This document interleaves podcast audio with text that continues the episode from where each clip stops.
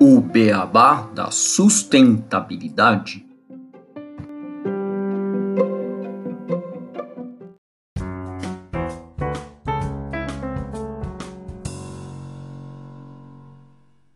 Olá, ouvinte do Beabá!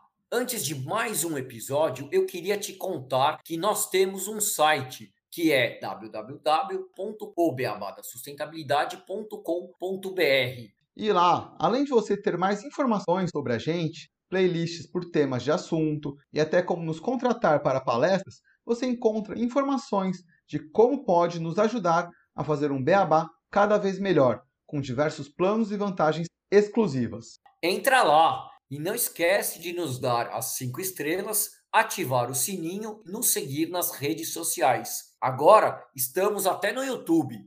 Um grande abraço da equipe do Beabá da Sustentabilidade. Bem-vindos a mais um episódio do nosso podcast. Hoje vamos abordar um tema que tem despertado muita curiosidade e preocupação: o uso do Chat GPT e a sustentabilidade do emprego no mundo. Com o avanço da inteligência artificial, surge a pergunta: os empregos estão em risco? O ChatGPT, um modelo de linguagem desenvolvido pela OpenAI, tem a capacidade de responder perguntas, gerar textos e até mesmo simular conversas humanas. Essa tecnologia traz consigo inúmeras possibilidades e benefícios, mas também levanta questões importantes sobre o futuro do trabalho e a sustentabilidade dos empregos. Nos últimos anos, temos testemunhado avanços significativos na automação de tarefas e processos. Muitos empregos que antes eram realizados exclusivamente por humanos agora podem ser desempenhados por máquinas e algoritmos. E é nesse contexto que o ChatGPT desperta o debate. Até que ponto essa tecnologia pode afetar a demanda por empregos humanos? É inegável que o Chat GPT possui habilidades notáveis na geração de texto e no processamento de informações. Ele pode realizar tarefas como redação, tradução e atendimento ao cliente de forma eficiente e precisa. Isso pode levar a uma diminuição na demanda por profissionais nessas áreas específicas. No entanto, é importante destacar que o Chat GPT também traz consigo novas oportunidades. Ele pode ser utilizado como uma ferramenta para melhorar a produtividade e eficiência em diversas áreas. Por exemplo, ao automatizar tarefas rotineiras, os profissionais podem se concentrar em atividades mais estratégicas e criativas. Além disso, a adoção de tecnologias como o ChatGPT pode impulsionar a criação de novos empregos a demanda por profissionais especializados em inteligência artificial, análise de dados e gerenciamento de sistemas aumenta à medida que a tecnologia avança. Portanto, é essencial investir em educação e treinamento para que as pessoas possam se adaptar às mudanças no mercado de trabalho. A sustentabilidade do emprego no mundo depende de uma abordagem equilibrada. É preciso compreender que a tecnologia é uma aliada, não uma ameaça.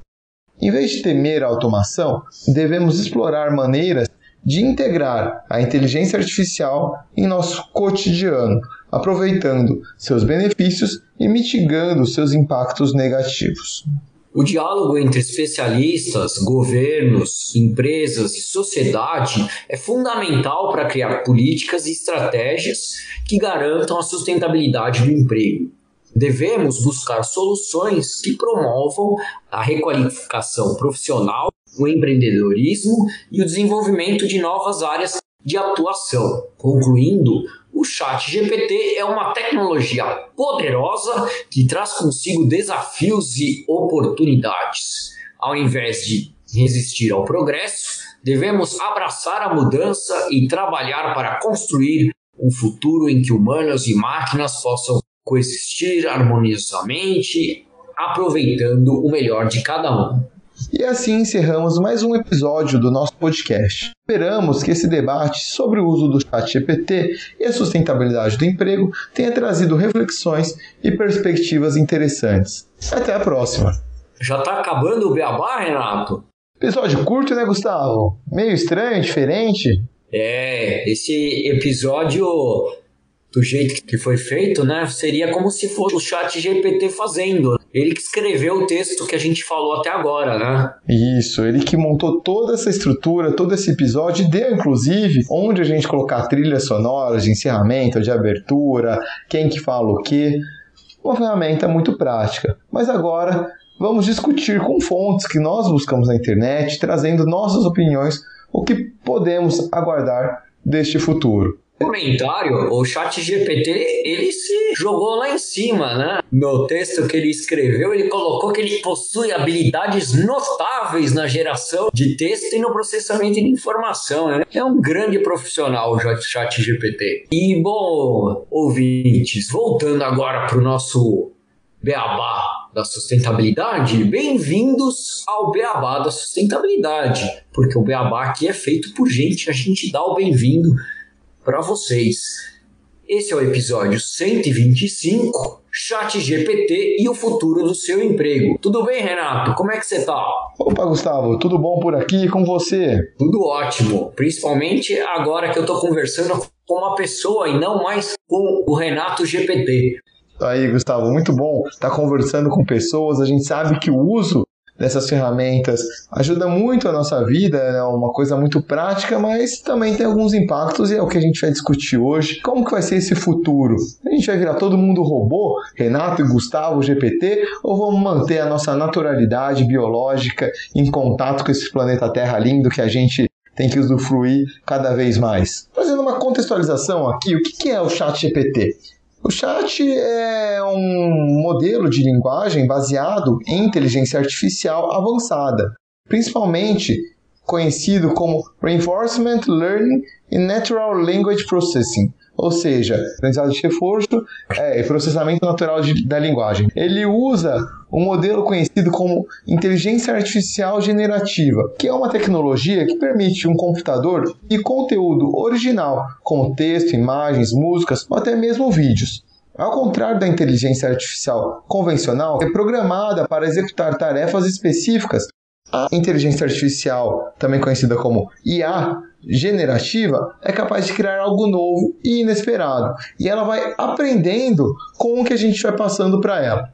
Essa tecnologia é baseada em algoritmos de aprendizado de máquina, que são treinados usando enormes conjuntos de dados.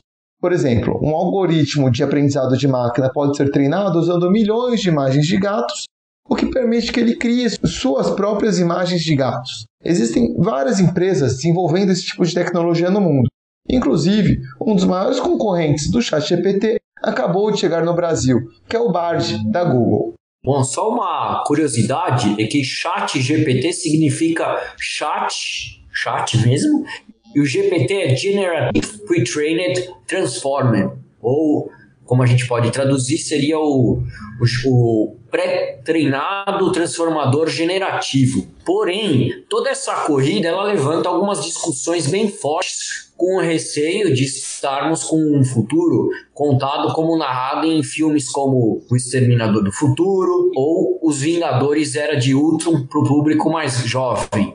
Isso, Gustavo. Recentemente, o bilionário Elon Musk e mais de mil pesquisadores, especialistas e executivos do setor de tecnologia publicaram uma carta aberta conclamando empresas do mundo inteiro a realizarem uma pausa de seis meses no desenvolvimento de novas ferramentas de inteligência artificial, como o ChatGPT, diante do que chamaram de perigosa corrida armamentista. A carta foi divulgada pelo Future of Life Institute, um grupo sem fins lucrativos, e ela ganhou a adesão de centenas de acadêmicos executivos do setor em poucas horas desde que foi tornada pública. Esse instituto ele tem o Musk como um dos seus maiores financiadores e é liderado por Max Tegmark, um professor do Instituto de Tecnologia de Massachusetts o famoso MIT, e ele também é pesquisador da tecnologia de inteligência artificial. Entre os signatários da carta também estão os mais conceituados pesquisadores sobre inteligência artificial, como os professores Stuart Russell, da Universidade de Montreal, e Yoshua Bengio, de Berkeley, além de pensadores como o escritor Yuval Noah Harari e Steven Wozniak, cofundador da Apple, também assina o documento, além de outros executivos do setor, como os fundadores de startups de inteligência artificial, como a Stability AI e a Character.ai.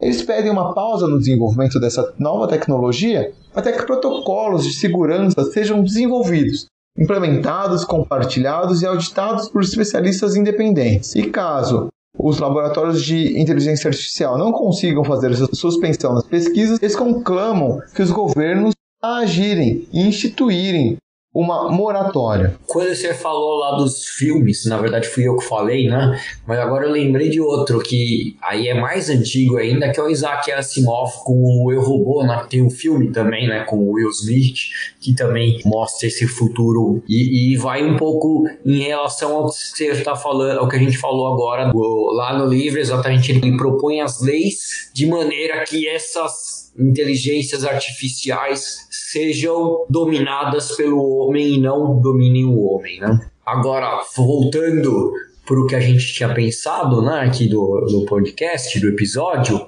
né, eu acho que outra coisa, né, eu acho que dificilmente a inteligência artificial vai fazer umas digressões e dar umas viajadas no tema como a gente faz, que eu acho que é mais legal ser dando essas viajadas do que ficar, né, como eles vão só seguir exatamente o que está na pauta. Bom, mas a, a IA ela tem o potencial né, de melhorar a saúde, o meio ambiente e a economia. A IA, ou inteligência artificial, também tem o potencial de ser usada para criar armas autônomas, discriminar pessoas e manipular eleições. Então é muito importante a gente desenvolver de uma forma responsável e ética as inteligências artificiais, que é o que eu falei é que até lá nos anos 50 Isaac Asimov criou as três leis da robótica, que era na época o que a gente poderia dizer como uma inteligência artificial.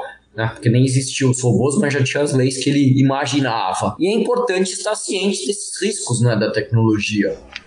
E entre os riscos existentes, temos que falar sobre o risco da gente perder o nosso emprego. Será que a inteligência artificial vai substituir o nosso emprego, Renato?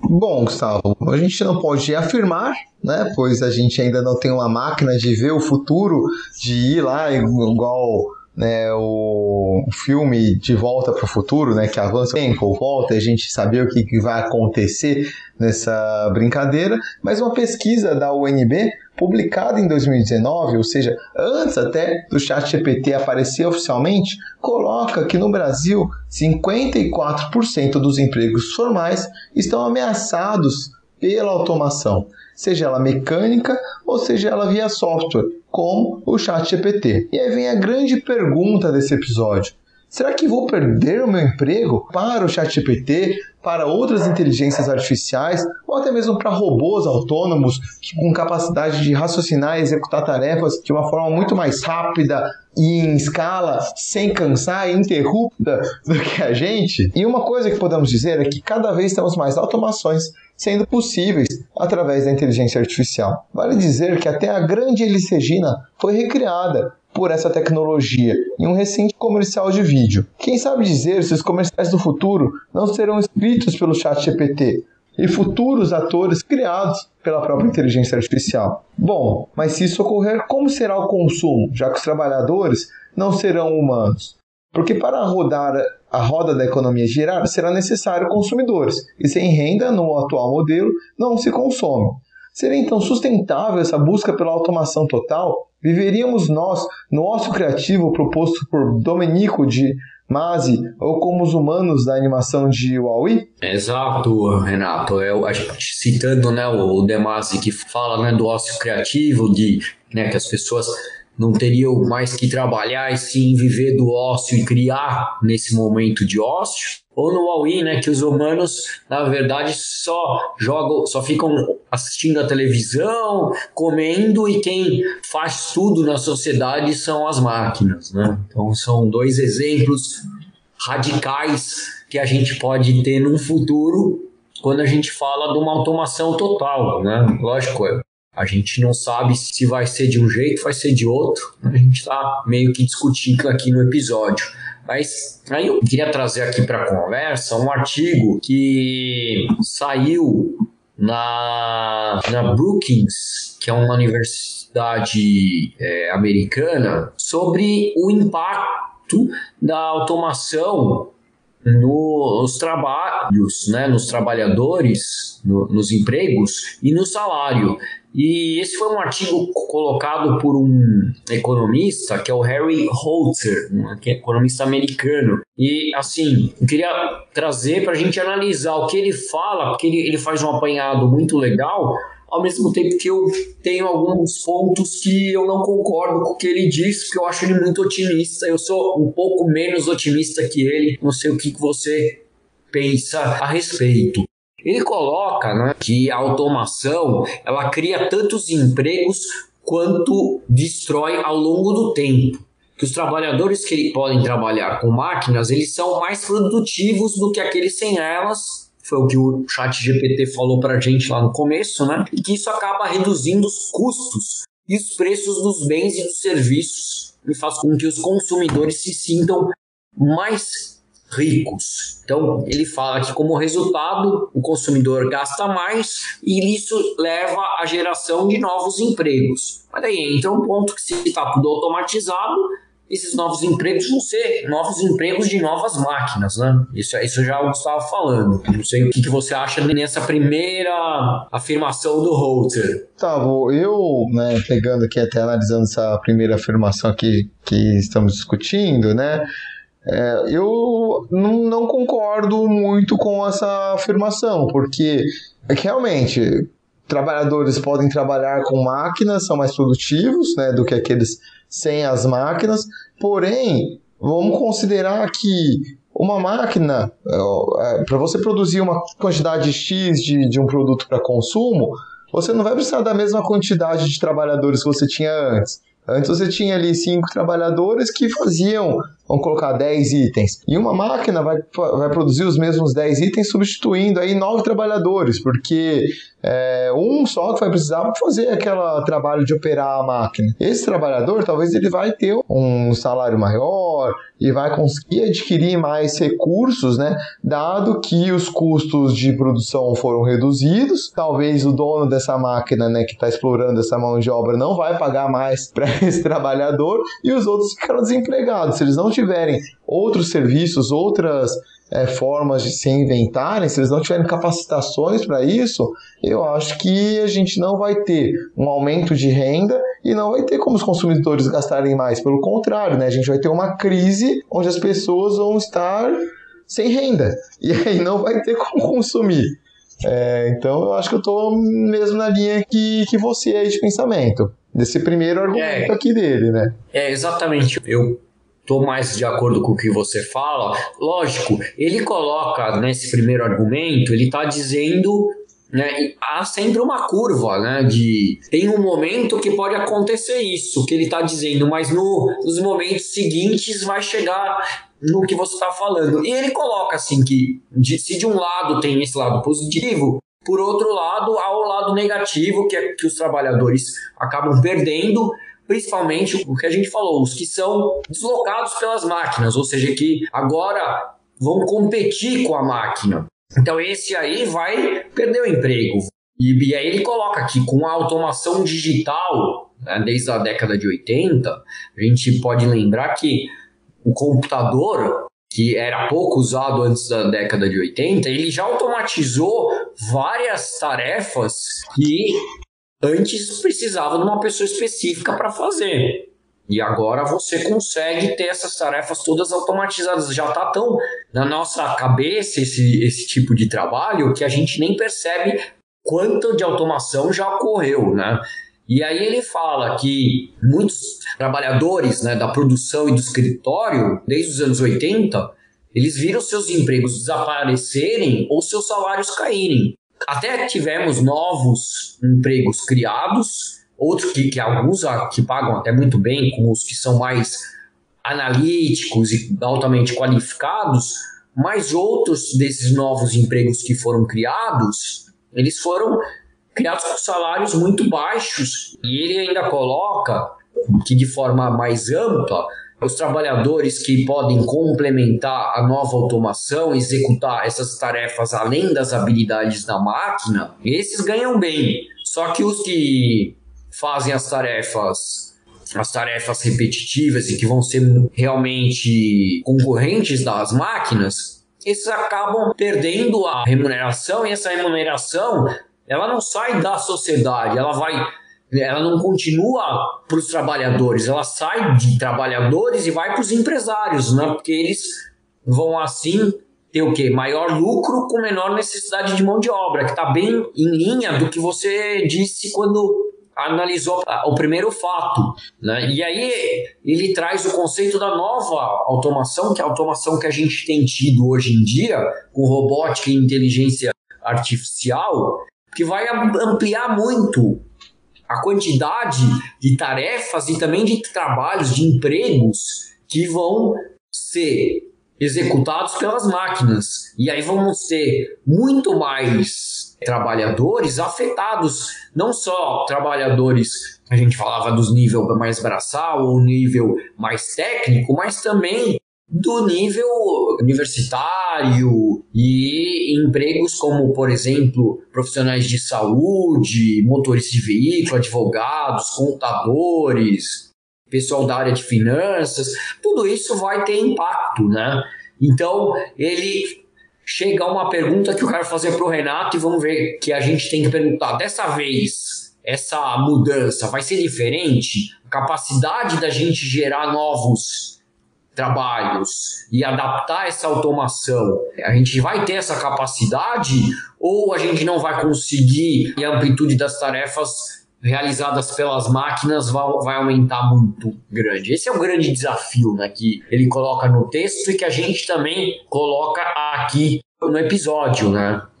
Sim, Gustavo, com certeza. Eu penso, né, já tive, acho que várias conversas e reflexões, não que eu seja especialista no tema, sim, né, sobre emprego, futuro, mas a gente gosta de conversar sobre isso, né? A gente sempre está debatendo com amigos, com pessoas da área e já trabalhei em algumas empresas de tecnologia. Eu lembro que tinha uma discussão que vai muito dentro do que o autor coloca desse artigo, sobre o que, que é o papel do ser humano, né?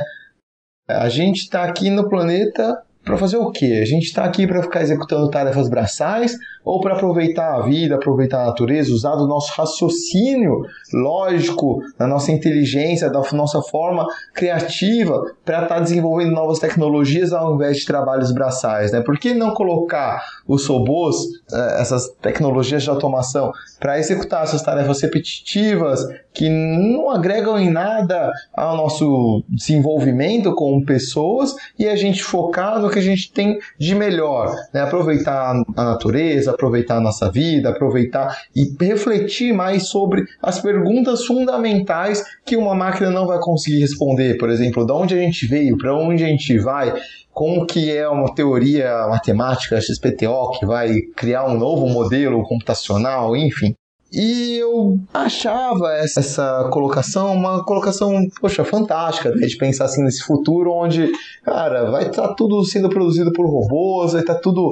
Eu vou poder me dedicar aqui à minha pesquisa, à minha família, aos meus amigos, enfim, né? Porém, a gente esquece que a gente, quando coloca esse pensamento, acho que é um pensamento meio utópico, porque a gente tem que lembrar que a gente vive hoje um mundo capitalista. E o capitalismo, não vou falar se ele é bom, se ele é ruim, mas ele se reinventa, se remodela, mas ele sempre tem um pressuposto básico ali por trás, que os detentores dos meios de produção sempre vão ser as pessoas que vão ter uma maior armazenamento de renda, enquanto a maioria das pessoas, da população, acabam executando uma tarefa para esses detentores dos meios de produção, de uma forma bem resumida. E a gente acaba sofrendo as consequências né, disso, porque se você tem cada vez mais automação de tarefas e concentração de renda, porque essas pessoas detentoras do meio de produção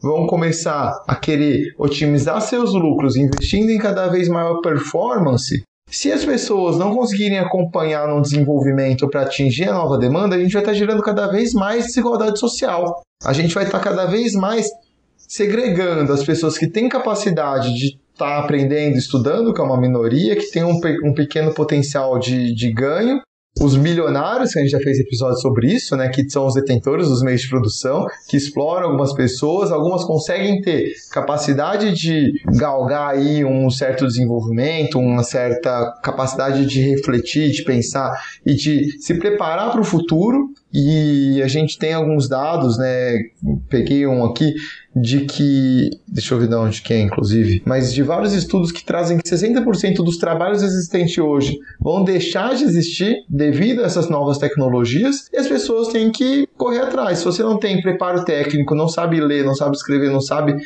não tem acesso a uma educação de qualidade para se reinventar, a gente vai estar tá aumentando cada vez mais essa desigualdade social. E aí, eu, nesse ponto, eu acho que isso acaba sendo muito prejudicial as pessoas. Eu sempre via os caixas autônomos né, de supermercado como uma coisa fantástica. Hoje eu já fico com o pé atrás, porque se você não tem política pública, se você não tem governos bem estabelecidos e pessoas que podem estudar para alcançar essas novas profissões do futuro que estão envolvendo.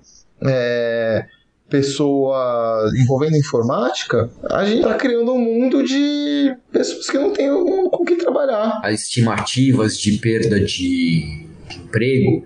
Né? Eu tenho uma notícia que saiu agora em março, 28 de março, na CNBC lá nos Estados Unidos, falando do Goldman Sachs, né? que eles fizeram um estudo e eles colocam que no curto prazo, né, que mais ou menos 300 milhões de empregos serão afetados pela inteligência artificial. E aí, nesse estudo, eles colocam também, eles fizeram uma análise relacionada aos países, né? Então, que alguns países têm mais capacidade de ter, no curto prazo, os, os trabalhos automatizados do que outros. E aí entra um estudo que eu li, que é da Organização Mundial do Trabalho, né? Que eles fizeram uma, uma, análise do impacto da automação no emprego e no comércio e eles concluíram que devido aos robôs, entre aspas, qualquer inteligência artificial,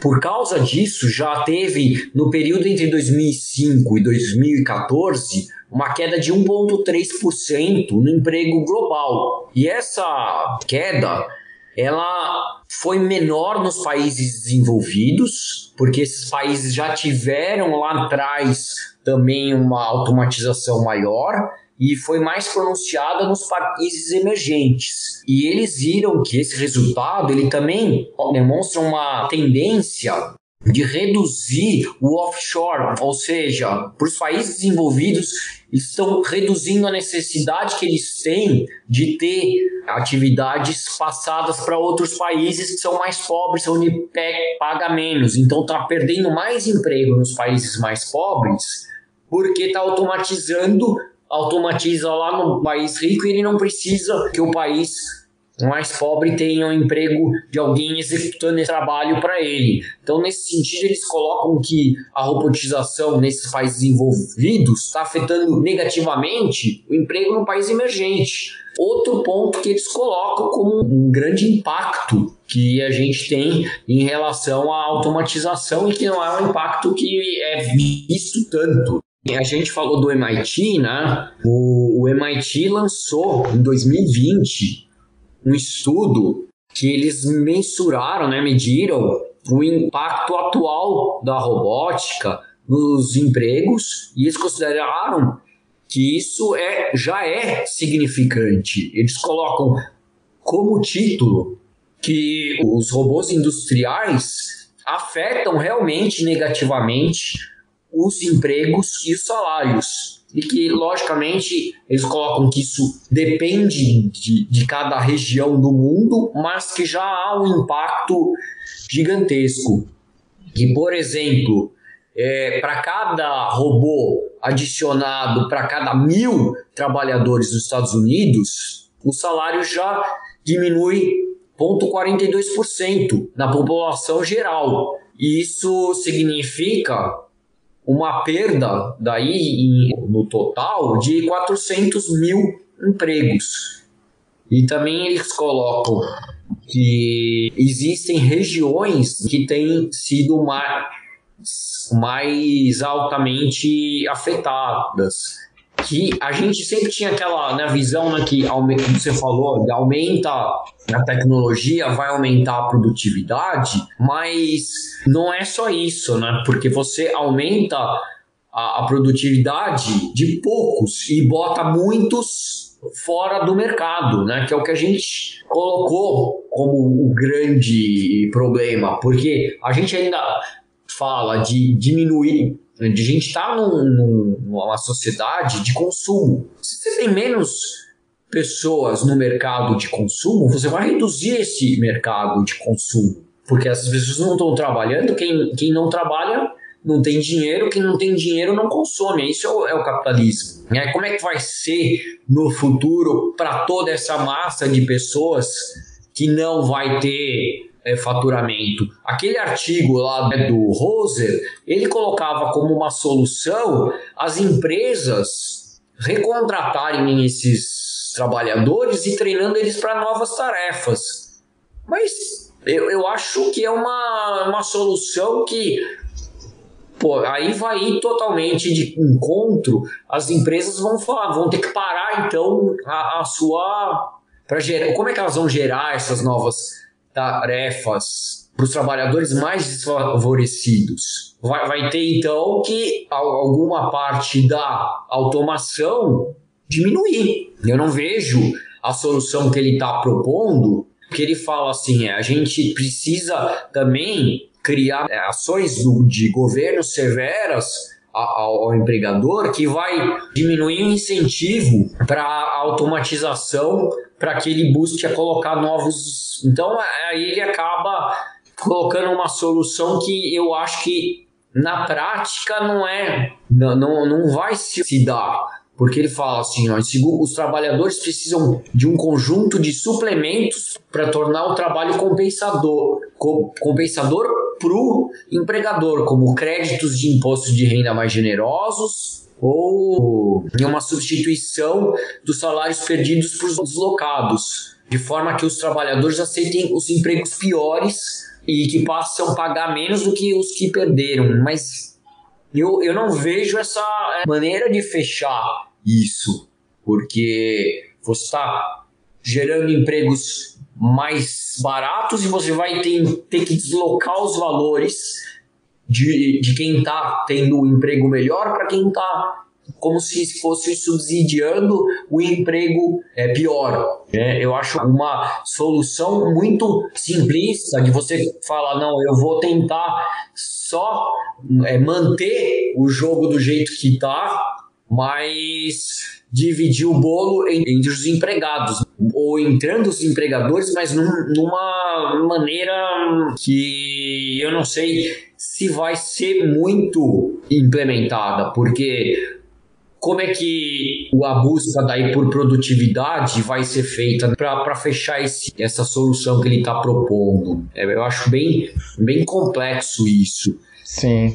É, é, a informação que eu estava querendo, Gustavo, só para não voltar aqui, né, mas é, vai nessa linha de tudo que eu estava falando, que a gente tem que pensar, por exemplo, se a gente está falando de dividir o bolo, é, como que a gente vai fazer essa divisão de bolo? Geralmente as pessoas com trabalho, né? Eu estava falando que como que as pessoas vão ter trabalho num mundo que a gente ainda tem num país, por exemplo, no Brasil, onde a taxa de analfabetismo está em quase 6%. A gente tem a questão dos analfabetos digitais, são pessoas que não fazem ideia como mexer com tecnologia. No Brasil, um dado que eu peguei aqui do Centro Regional de Estudos para o Desenvolvimento da Sociedade de, da Informação, em 2020 o Brasil teve 152 milhões de usuários de internet identificados, que corresponde a 80% dos acessos do meio virtual. E 14% da população nunca teve contato com a internet. A gente está falando de tecnologias super avançadas, mas tem um, muitas pessoas que estão assim, pegando dados básicos, né? Que estão fora desse. não sabem nem como que vão pegar o garfo para tentar comer um pedaço desse bolo, né? Então, acho que é, é um, uma coisa que a gente tem que começar a se preocupar. E um outro ponto, né, e mudando também um pouquinho, só mais um capodinho aí pra gente antes da gente encerrar, um livro, na verdade, né, de um neurocientista francês, o Michael Desmourguet, que ele é diretor de pesquisas do Instituto Nacional de Saúde da França, e esse livro é chamado A Fábrica de Cretinos Digitais que ele apresenta com vários dados concretos, né, de forma bem conclusiva, como os dispositivos digitais estão afetando seriamente para o mal o desenvolvimento neural de crianças e jovens. São evidências que ele traz né, já há um tempo de que os testes de QI apontam que as novas gerações são menos inteligentes que as anteriores, porque cada vez com menos estímulos, mais preguiça, sem exercitar nosso cérebro, a gente vai perdendo a capacidade de raciocinar. Então a gente está falando que a gente precisa desenvolver mais habilidades, mas a, te a tecnologia não está fazendo isso para a gente. Pelo contrário, está fazendo a gente se tornar mais preguiçoso. A gente pega exemplos de, por exemplo, Google Maps, mapas digitais, né? A gente esqueceu os caminhos que a gente sabia. Agenda eletrônica, a gente não lembra mais os números, contatos. Será que esses chats de inteligência artificial vão fazer a gente se esquecer como raciocinar, como pesquisar as perguntas que devem ser feitas? Eu me questiono. Porque se a gente está falando de divisão de bolo, a gente tem que pensar em tudo isso. Como que a gente vai usar essa tecnologia a nosso favor sem que a gente perca as nossas características mais básicas e não vire uma sociedade de zumbis que não sabem nem usar a tecnologia a nosso favor, que aí talvez vai beneficiar só alguns poucos que souberam ou quiseram se envolver na, na pesquisa e no desenvolvimento desse conhecimento. Né? Acho que fica aí uma, uma pulga atrás da orelha não, não temos resposta, mas é, é isso que você falou, né? Ainda existem muitas discussões sobre como que vai ser esse futuro do trabalho, né? Mas em um mundo capitalista, onde os recursos financeiros eles se fazem necessários para a gente ter acesso às condições criadas pelo próprio sistema. A gente tem os detentores do meio de produção, que sempre vão gerar mais renda para eles mesmos, né? Enquanto a maioria da população acaba sofrendo as consequências dessa criação de demanda e ter que ficar correndo atrás, às vezes nem conseguindo se desenvolver porque não tem acesso aos recursos, a gente também está tendo um mau incentivo e as pessoas estão ficando cada vez menos inteligentes, estão perdendo algumas capacidades, talvez desenvolvendo outras novas, não sei como que vai ser, mas a gente está virando uma sociedade meio estranha aí para o futuro, né? Sim, eu queria só colocar mais dois pontos antes da gente passar para uma entrevista que a gente vai fazer aqui, mas é um é um dado e, e na verdade é um, um, um estudo que foi feito pela UNB, a Universidade de Brasília, que ela traz como que esse impacto, a substituição por máquinas, está aqui ocorrendo no nosso país. Então, a, a UNB ela tem um laboratório que é o LAMFO, ou seja, Laboratório de Aprendizado de Máquina em Finanças e Organizações. E esse LANFO, para falar mais fácil, ele, ele fez um trabalho que eles usaram a relação anual de informações sociais do antigo Ministério do Trabalho e a classificação dos trabalhos para determinar o que quais que são os empregos formais que estão ameaçados em substituição por máquinas. E eles criaram um site muito legal. A gente vai deixar o, o link, porque é muito difícil de eu falar o nome desse site é, é dá, para falar, mas eu vou deixar o link na descrição do, do episódio, onde você consegue entrar lá e ver a sua profissão, em, que nível ela está ameaçada de substituição por máquinas.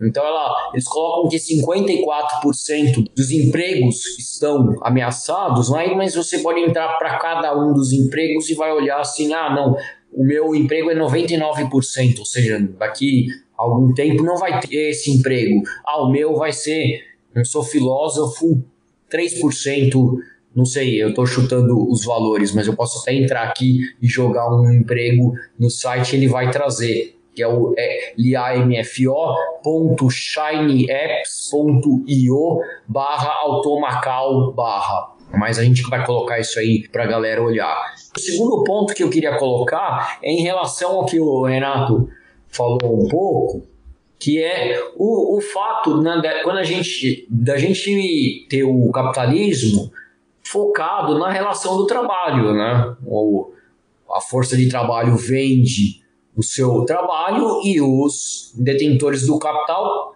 compram o, traba o trabalho, você compra o dinheiro que você recebe pelo seu trabalho, você compra bens e consumo. A gente vive uma sociedade que é baseada nisso. Se você não tem o trabalho, você tem vai ter todo o, a parte financeira de um lado só da sociedade.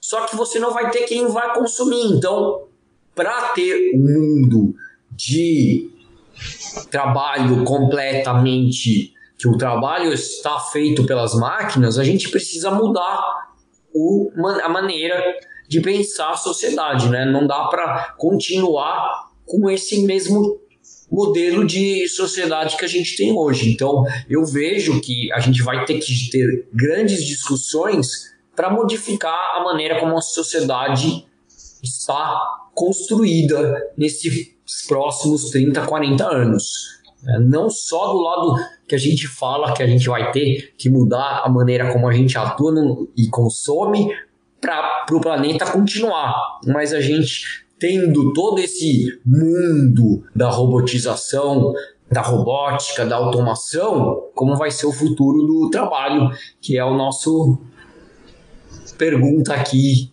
que a gente formula, mas muito difícil responder, né? Cravar como é que vai ser esse futuro. Isso, bem, bem difícil essa resposta, mas a gente segue nas discussões, né, Gustavo? E acompanhando as novidades, o desenrolar dessas novas tecnologias.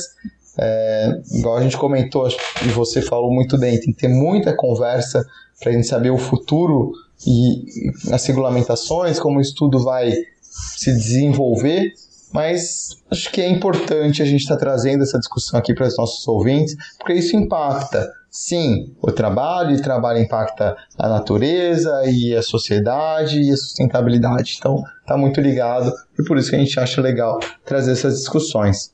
E antes a gente. E, é só, só, e é uma discussão que precisa ser feita, precisa ganhar os holofotes, porque a gente precisa se preparar e, como sociedade, discutir para onde que a gente quer ir. Né? E não deixar os poucos que, como você falou antes, né, que têm o conhecimento dessa automação dirigirem o caminho que a sociedade vai. Para a gente não ir para um caminho dos filmes, né? Não, para a gente ir no caminho que a gente quer como sociedade.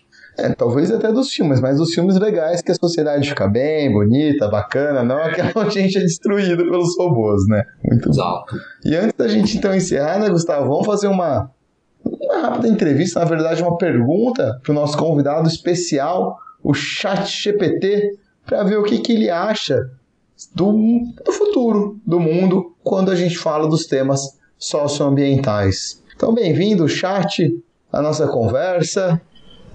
Vamos fazer a primeira pergunta para você. Você acredita que o mundo atingirá a sustentabilidade socioambiental? Como inteligência artificial, não tenho crenças ou opiniões pessoais, mas posso fornecer informações com base nos dados disponíveis. A questão da sustentabilidade socioambiental é complexa e depende de uma série de fatores, incluindo ações individuais, políticas governamentais, colaboração internacional e avanços tecnológicos. Atualmente, Existem esforços significativos em andamento para promover a sustentabilidade socioambiental em todo o mundo. A conscientização e a educação são fundamentais para promover a sustentabilidade socioambiental. No entanto, ainda há muito trabalho a ser feito e desafios a serem superados. A colaboração contínua e a vontade de agir são fundamentais para alcançar um futuro sustentável para gerações presentes e futuras. Bom, e em relação às mudanças climáticas, ChatGPT, conseguiremos atingir as metas propostas no Acordo de Paris? As metas propostas no Acordo de Paris são ambiciosas e visam limitar o aumento da temperatura global a bem abaixo de 2 graus Celsius em relação aos níveis pré-industriais, buscando esforços para limitar o aumento a 1,5 graus Celsius. No entanto, Atingir essas metas depende de uma ação global coordenada e abrangente. Embora o progresso tenha sido feito desde a assinatura do Acordo de Paris em 2015, os esforços atuais não são suficientes para atingir as metas. As emissões globais de gases de efeito estufa continuam a aumentar, e as tendências atuais indicam que estamos caminhando para um aumento de temperatura acima dos limites estabelecidos. Alcançar as metas do Acordo de Paris requer uma colaboração contínua e uma resposta coletiva de todos os setores da sociedade. É necessário que os governos intensifiquem seus esforços, que as empresas adotem práticas sustentáveis e que as pessoas façam escolhas conscientes em suas vidas diárias. Embora não haja garantia absoluta de que as metas do Acordo de Paris serão atingidas, é fundamental perseverar e aumentar os esforços para limitar as mudanças climáticas. A ciência é clara sobre os riscos das alterações climáticas e a necessidade de agir rapidamente. Com ação coletiva, é possível avançar em direção a um futuro mais sustentável e resiliente. E a última é: e a Agenda 2030, os Objetivos de Desenvolvimento Sustentável? Vamos atingir? Conseguiremos atingir essas metas? Atingir todos os odds até 2030 é um desafio significativo. Alguns progressos têm sido feitos em relação a determinados objetivos, enquanto outros ainda exigem um trabalho considerável. O progresso varia de país para país e de objetivo para objetivo. É importante reconhecer que existem obstáculos e desafios significativos a serem superados. Alguns desses desafios incluem a falta de financiamento adequado, desigualdades socioeconômicas persistentes, conflitos e crises humanitárias, mudanças climáticas, entre outros. No entanto, é encorajador ver que muitos países, organizações e indivíduos estão se mobilizando para alcançar os odds. A colaboração entre governos, setor privado, sociedade civil e organizações internacionais é fundamental para acelerar o progresso em direção aos objetivos estabelecidos. Embora seja difícil prever com certeza se todos os odds serão alcançados até 2030, é importante não perder de vista o progresso feito até o momento. A implementação dos ODs já gerou resultados significativos em muitas áreas, como redução da pobreza extrema e aumento do acesso à educação e aos serviços básicos de saúde. É uma jornada coletiva que exige o compromisso de governos, empresas, organizações e indivíduos em todo o mundo para alcançar um futuro mais sustentável e inclusivo. Boa, boa chat GPT, exatamente isso. É uma jornada coletiva que exige esse compromisso de todos. E pedindo esse compromisso de todos, eu agradeço a todos que nos escutaram até agora aqui no Beabá da Sustentabilidade e até o próximo episódio. Muito obrigado a todos os nossos ouvintes, ao nosso convidado aqui, o chat, respondendo de uma forma muito consistente essas perguntas que fizemos. Obrigado a todos, obrigado Gustavo pela conversa. Até o próximo O Beabá da Sustentabilidade. Aqui o Beabá é sustentável.